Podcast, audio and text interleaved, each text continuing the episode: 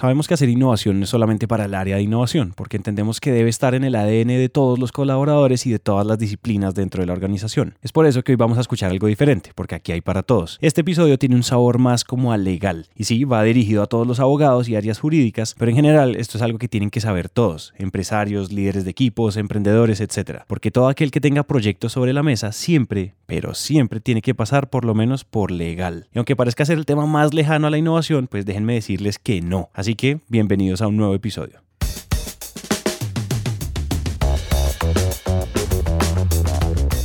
Hola a todos y bienvenidos a Innovación Bancolombia, un podcast de Bancolombia en coproducción con Emprendete, donde nos sentamos a hablar con expertos sobre transformación digital, tecnologías disruptivas y economía digital. La idea de estos episodios es que aterricemos la innovación y la volvamos sencilla y para todos, a través de historias y experiencias de expertos en diferentes temas. Si nos están escuchando en Spotify, en Apple Podcast, en Google Podcast o en donde sea, recuerden que también nos pueden escuchar en el portal de innovación de Bancolombia, donde van a encontrar artículos, infografías, videos y más episodios sobre temas como inteligencia artificial, analítica, big data, ciberseguridad, entre otros. Entonces escuchen este episodio tranquilos y si quieren más vayan a www.grupobancolombia.com slash innovación. Y bueno, si ya han escuchado otros episodios y les han gustado y si este les gusta, por favor déjenos una reseña de 5 estrellas en Apple Podcast o síganos en Spotify. Eso nos ayuda a llegar a más oídos.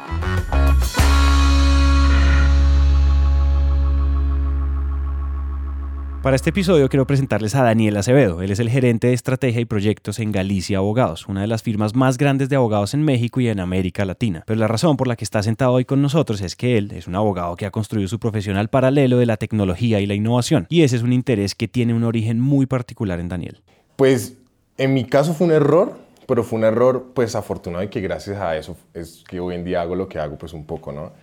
En mi primer trabajo yo llego a trabajar dentro del área jurídica, una empresa que el área jurídica está más o menos recién creada, una empresa en Cali dedicada a tercerización de servicios. El área jurídica está más o menos recién creada. Me contratan a mí, yo todavía no salir de la universidad, y a mi jefe le ponen la tarea de que el departamento jurídico tiene que estar alineado al sistema de gestión de calidad de la organización, ¿no? porque la empresa tenía ISO 9001, etc. Y el tipo, de una forma muy responsable, gracias a Dios, él fue responsable porque eso es lo que me, permitió hacer lo que hice. Me dice, bueno, yo no me voy a ocupar de eso porque pues, yo soy abogado, ¿no? Entonces los contratos, los litigios, tengo cosas más importantes que hacer. Entonces usted mire a ver, háblese con los ingenieros de calidad, a ver cómo es que se monta el tema de indicadores, procesos, no sé qué. Cuando voy a hablar con los ingenieros de calidad, ellos me empiezan a explicar un montón de cosas que digo, ¿qué? O sea, ¿cómo así que procesos, calidad, indicadores para medir la eficiencia, efectividad, eficacia de un proceso. No, es que nosotros somos abogados, eso no se mide. Dijeron, mano, o sea, nosotros... Eso no se mide. Eso no se mide. Le, en voz alta. No, les, dije en voz alta, ¿no? Pues además porque ya está próximo a graduarme y algo que muy seguramente vas a ver, los abogados nos recién graduamos y somos los más arrogantes del mundo, ¿no? Porque yo soy súper abogado y soy, ¿no? Ultra estricto. Pero cuando yo llego entonces, digamos, con esta gente de calidad me dicen, Sí, pues procesos para determinar cómo funciona, pues ustedes como departamento y cómo le brindan servicios al interior de la organización. Y dije, no, me están hablando en chino. O sea, yo en la universidad nunca vi procesos para departamentos jurídicos o cómo se mide la calidad en la prestación del servicio jurídico, sea interno, sea para clientes, sea lo que sea. Entonces a partir de ese momento me entró una curiosidad gigante y dije, ¿cómo así que me enseñan a ser muy buen abogado, pero como que no me enseñan ese otro pedazo o esa otra cara de la moneda que es ser buen profesional de servicios profesionales. Lo cierto es que esa experiencia, esa manera de relacionarse con los clientes, las buenas prácticas, los rituales, mejor dicho, todo eso que en realidad nos hace profesionales y buenos prestadores de servicios, no son conocimientos que se aprendan en la educación tradicional universitaria. A la larga eso habla más de la experiencia, pero también de la curiosidad y una gran capacidad de observar. Y es así que es una característica que le sobra a Daniel. Y entonces entender que al otro lado de la mesa pues no hay alguien que a lo mejor es abogado, sino que al otro lado de la mesa es un cliente que a lo mejor lo que necesita, pues por supuesto, es una solución a un problema, pero no la necesita desde el derecho. Necesitas que yo le diga desde el derecho, porque para eso soy abogado, si lo que está haciendo no va por el buen camino, pero a él le importan cinco, el concepto de las 43 páginas, ¿no? Que eso, por ejemplo, pasa muchísimo también. Entonces, pídele un concepto a un abogado y donde le pides un concepto, un tema que no domina muy bien, te van a salir con esta típico. Eh, en, relación entonces al correo electrónico recibido por Santiago Cortés, ta, ta, ta, ta, nos disponemos a dar respuesta bajo el concepto tal. Entonces con ese lenguaje además así que es inentendible, todo místico. Y entonces arrancan. Problema. Entonces se inventa la pregunta, uno dice, hasta ahí va. Después del problema, luego va eh, investigación jurisprudencial, entonces a leerse todas las sentencias de la Corte Suprema, a hay algo, luego investigación doctrinal, a leerse todos los libros si hay algo, y después de 30 páginas le decís al cliente, no, lo que estás pidiendo no se puede hacer. Mano, o sea, si esa iba a ser la respuesta, pues póngase la página 1. Hola Santiago, te cuento que lo que querías hacer no se puede hacer. En la página 2 y subsiguientes encontrar los anexos donde te explicamos por qué, si querés como entender un poco eso. Entonces, a partir de ese momento en mi vida, yo dije, hay algo que como que le está faltando a la formación profesional del abogado, pero además como que al derecho en sí mismo, y es no solamente que nos formen jurídicamente, sino también que de alguna manera nos ayuden a entender cómo se gestiona esa prestación del servicio. Claro, cuando me puse a leer cómo se gestionan los clientes de una firma de abogados o cómo se gestionan los clientes de un departamento jurídico, no hay nada de información al respecto. La única salida era tratar de aprender de otras ciencias o tratar de aprender de otras cosas y luego mirar eso cómo se adapta al tema de servicios jurídicos para tratar de modernizarnos un poco nuestra gestión. Entonces, de esa lectura y de esa investigación, como en, más o menos en el 2010, 2012 que comienzo con todo esto, pues estaba muy en boca innovación. Y entonces apenas estaba arrancando Business Model Canvas con Osterwalder. Digo, Business Model Canvas, ¿a ¿cómo así que una empresa yo la puedo representar en cuadritos, no? Esa fue la manera en que Daniel empezó a entender ese fenómeno que empezaba a ocurrir en nuestro mercado, que se parecía algo así como ponerse en los zapatos del cliente. Ese, en esencia, es el principio que entendía Daniel de las startups, entender muy bien al cliente y hacer todo por él. Y en esa brecha, en la manera en que el abogado entendía al cliente, es que Daniel encontró una oportunidad. Eso, por ejemplo, pasa un montón con las firmas de abogados en América Latina en general. Todas dicen nosotros somos la mejor firma. Me dice, ok, ¿y cuál es el argumento detrás de eso? No, es que mis abogados estudiaron en Harvard y en Yale, ¿no? Ok. Todas las páginas web de todas las firmas dicen por lo menos eso. Todos nosotros estuvimos en el extranjero con experiencia en el exterior, pero todos hicieron lo mismo. Luego, entonces, ¿por qué tú dices que tú eres la mejor si literalmente los parámetros de comparación son exactamente iguales? Entonces, pues digamos que un poco eso fue lo que pasó en mi vida profesional que fue lo que me llevó poco a todo esto. Después de, estar en la empresa, yo me retiro y entro a trabajar en una firma de abogados y ahí me empiezo a encontrar con las grandes realidades del sector de servicios jurídicos como sector económico. Y es que las firmas de abogados están, yo creo que todavía en una era preindustrial. O sea, hablar, por ejemplo, de vamos a hacer captura de tiempos y movimientos. O sea, ¿cuánto te demoras ejecutando esa actividad? Eso es súper místico para ellos y además algunos lo toman mal, ¿no? Como que, no, es que lo que yo hago no se puede medir. Y yo... No es medible, es arte, es... Es arte, o sea, es craftsmanship, ¿no? Y casi que además el, la transmisión del conocimiento se da del mismo tipo artesano, aprendiz. Y dice, pero un momentico, o sea, lo que usted me está diciendo, obviamente no les puedo decir en esos términos, no es cierto. Primero porque yo soy abogado, o sea, a mí no me puedes decir que no se pueden hacer esas cosas. Pero dos, está demostradísimo que por más increíblemente complejo que sea algo, pues eso cabe dentro de un modelo matemático, o sea, eso se puede medir de alguna forma u otra. Y lo que hacemos realmente nosotros en, servicios jurídicos no es nada diferente además a lo que hacen o lo que se hace en consultoría o lo que se hace a lo mejor en las Big Four en temas de contaduría y es tener un conocimiento y ese conocimiento vendérselo a sus clientes. ¿no? Entonces, de hecho, eso de vendérselo a sus clientes es lo que ha hecho que el esquema de facturación normal de las firmas de abogados sea por hora. Se cobra la hora del abogado. Pues dice, ok, pues estás cobrando horas. Entonces significa que, fíjate, ya de entrada sí tenés interiorizado que sí se puede medir lo que estás haciendo. Se puede medir en horas. Hay que mirar entonces a ver cómo logramos identificar de forma tan precisa como no sea posible cuántas horas te toma ejecutar un contrato laboral, cuántas horas te toma elaborar o hacer un contrato de crédito, cuánto tiempo te toma hacer lo que sea. En esencia, Daniel acaba de validar algo. En áreas donde se cree que no se puede hacer innovación, sí que se puede hacer innovación. Es más, en esas áreas es donde más innovación se debería hacer. El tema es que por más tradicional y ancestral que sea la disciplina, igual innovar no implica la revolución de todo un sistema. En realidad, en muchos casos, innovar está en lo simple, en la optimización de procesos, en solucionar pequeños baches para adelantar y facilitar el ejercicio micro de las tareas. Pero claro, decir vamos a innovar cuando eres parte del área de tecnología o de producto, pues casi que es parte del lenguaje. Pero que un abogado alce la voz dentro de un equipo legal y diga, oiga, ¿por qué no innovamos? Eso incluso podría generar mucho roce dentro de los equipos. ¿Cómo convences a abogados de que ellos no son tan diferentes y no son tan esotéricos como ellos creen que son y que se pueden montar en todas esas cosas, ¿no? Ahí la respuesta creo que se parte un poquito en dos y es si estamos en firmos, si estamos en empresa. Voy a concentrar un poco si estamos en empresa. Y es que los departamentos jurídicos tienen que entender un poco que ellos son parte de algo más grande.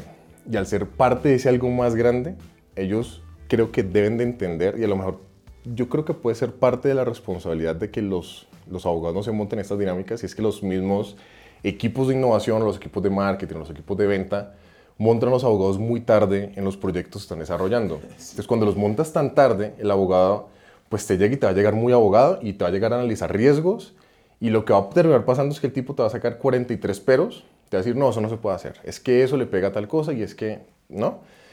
Yo creo que un poco, digamos, el mensaje para los internos es, por favor, ayúdennos a nosotros abogados pero montenos desde el momento uno en los proyectos que están desarrollando, porque si, si nos montan en el proyecto, en el momento uno del proyecto, pues a lo mejor como abogados entonces vamos a poder entender ese todo en qué consiste y vamos a decir, ah, es que ya sabemos esto porque lo se está haciendo y eso corresponde a la estrategia de negocio, que eso luego va a apalancar el crecimiento de tal cosa y entonces esto tiene sentido por esto y entonces tal.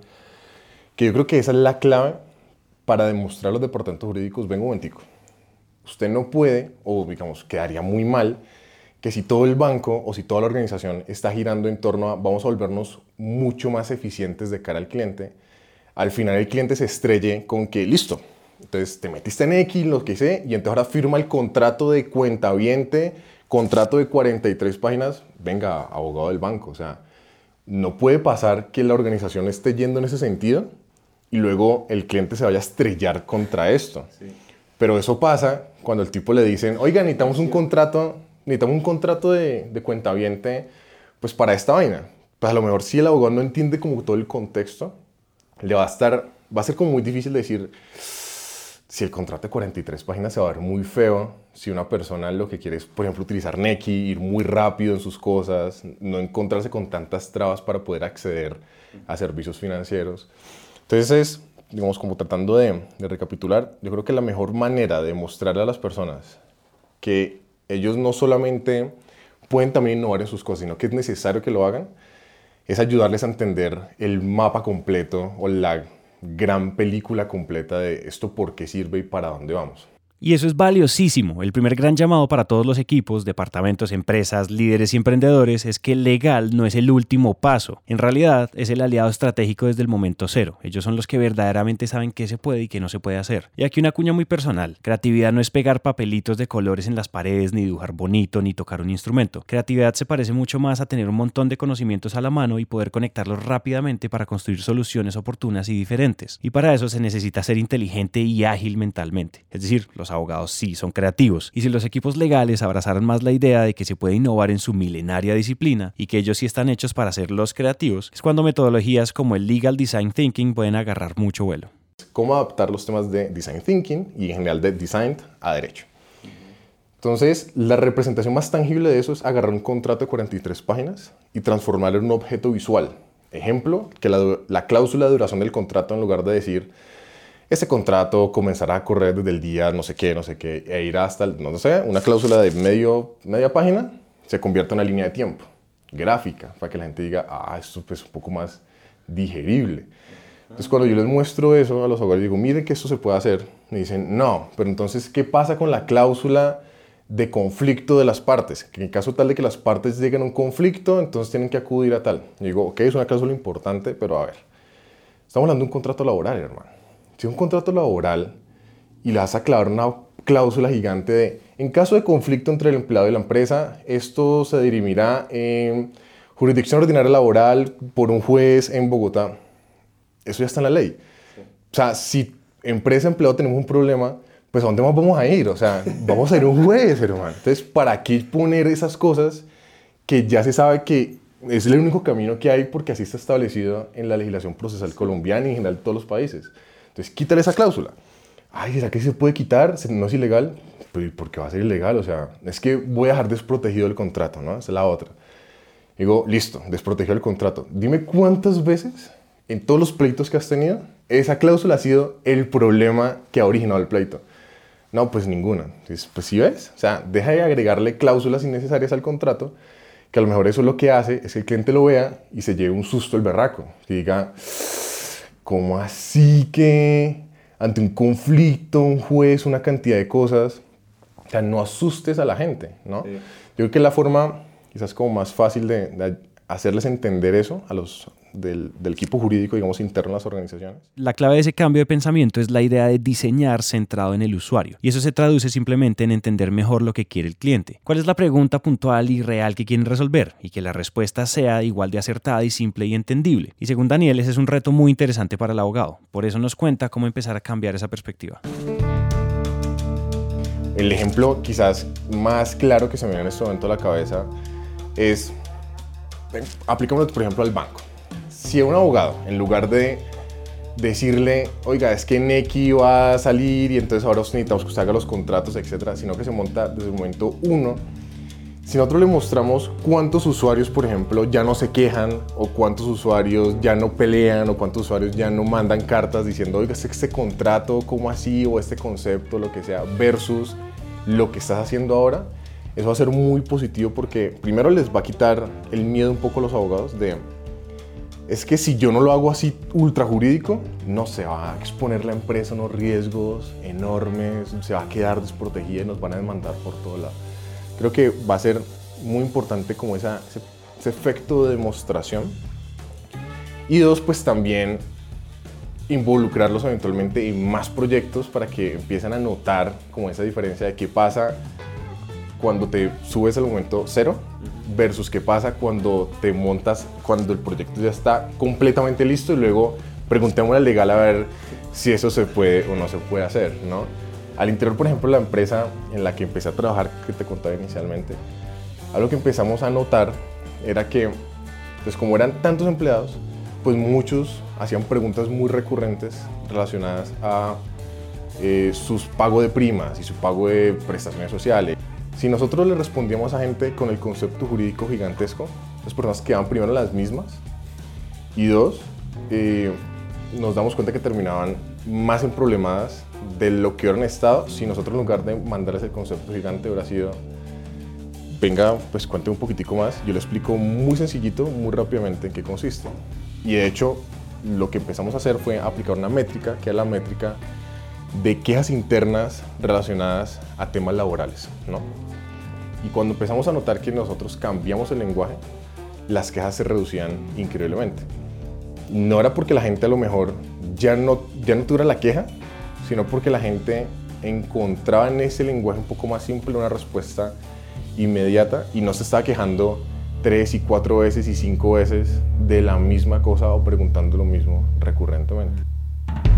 Una de las cosas más interesantes de la conversación con Daniel es que nos contaba al principio de la entrevista que... Yo en general soy ávido consumidor de podcast, ¿no? Y el de Innovación en Colombia creo que son los que más escucho. Me acuerdo mucho, por ejemplo, del episodio de la persona de marketing. Él se llama Felipe Aristizábal y fue el protagonista de nuestro episodio número 19. Que decía, es que nosotros ahorita en marketing somos muy dados entonces a inventarnos todas las siglas y así por haber, y entonces a tener como ese dominio del lenguaje para decir, no, es que eso es súper difícil y eso no lo puede hacer nadie, man, ¿no? Pero la verdad es que eso al final del día te terminas pasando factura porque al hacerlo tan difícil, luego la gente termina es agarrándote aversión y diciéndote, yo no quiero nada que ver con los abogados. Que eso, por ejemplo, pasa mucho en las organizaciones. Y es, no, ahora tenemos que ir con legal. No, qué pereza, qué camello. Y ahora quién sabe qué nos van a decir estos manes. Pues porque en eso nos hemos vuelto, en eso nos hemos concentrado durante casi 2.500 años de profesión, en volvernos como de alguna manera dueños de un lenguaje específico y que entonces el lenguaje lo manejamos nosotros abogados y que las personas entonces no pueden acceder a ese lenguaje porque es que eso es lo que nos distingue como abogados. Y ahí es donde está el problema. Y dicho eso, la responsabilidad de las empresas también está en volver cada vez más simples los procesos, no solo de cara al cliente, sino hacia todas las puntas. Y hacer que la punta legal sea fácil, ágil y comprensible. Ese es un paso que sin duda alguna optimiza y mejora el soporte de cualquier interacción con el producto. Porque acuérdense de algo, que funcione perfecto para usted no quiere decir que funcione para el cliente. Y el tema con las áreas legales o contables, etcétera, es que parece que siempre operaron bajo sus respuestas y no bajo las preguntas del cliente. Yo creo que eso es posiblemente la reflexión más importante que deberíamos de tener con los equipos legales o que deberíamos de tener incluso nosotros mismos como abogados y es, yo no estoy diciendo que tu trabajo está mal. A lo mejor tu contrato es el mejor contrato que has hecho en la vida y él es el mejor contrato de distribución que hay en el mundo. Pero, ¿quién va a usar eso que estás haciendo? ¿Quién se va a enfrentar con eso que estás haciendo? ¿Se va a enfrentar otro abogado? Pues a lo mejor uno dice, ok, pero si se va a enfrentar el usuario, pues ten en cuenta que eso que estás haciendo va a estar súper bien y va a ser cero utilizable por las personas porque no lo entienden, porque lo ven súper enredado, lo ven súper místico.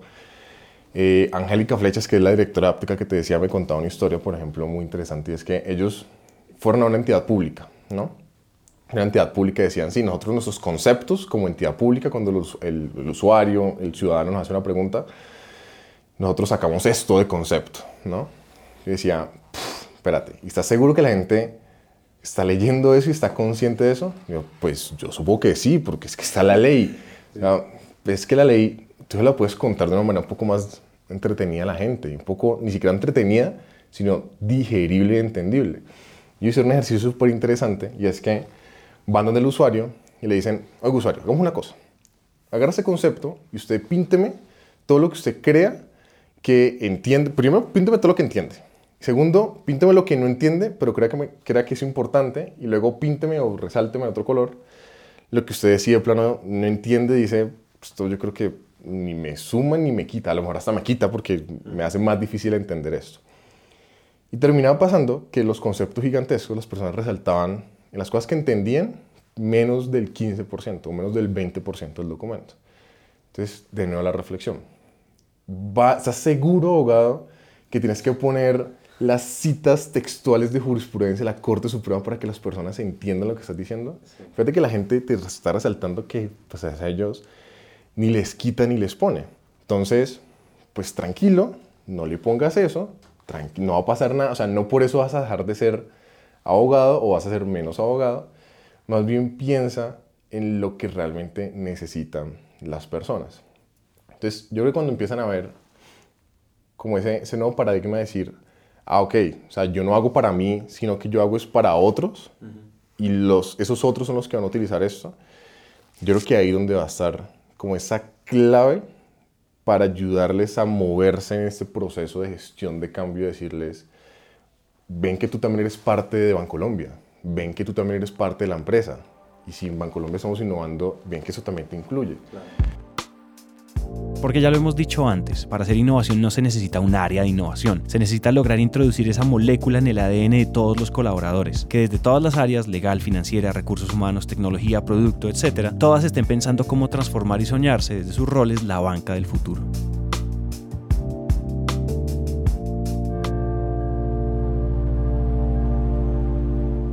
Daniel hablaba de alinearse y eso se parece mucho a la idea de la adopción, porque lo que viene es adoptar la transformación en los equipos y Daniel tiene una perspectiva interesante alrededor de este tema.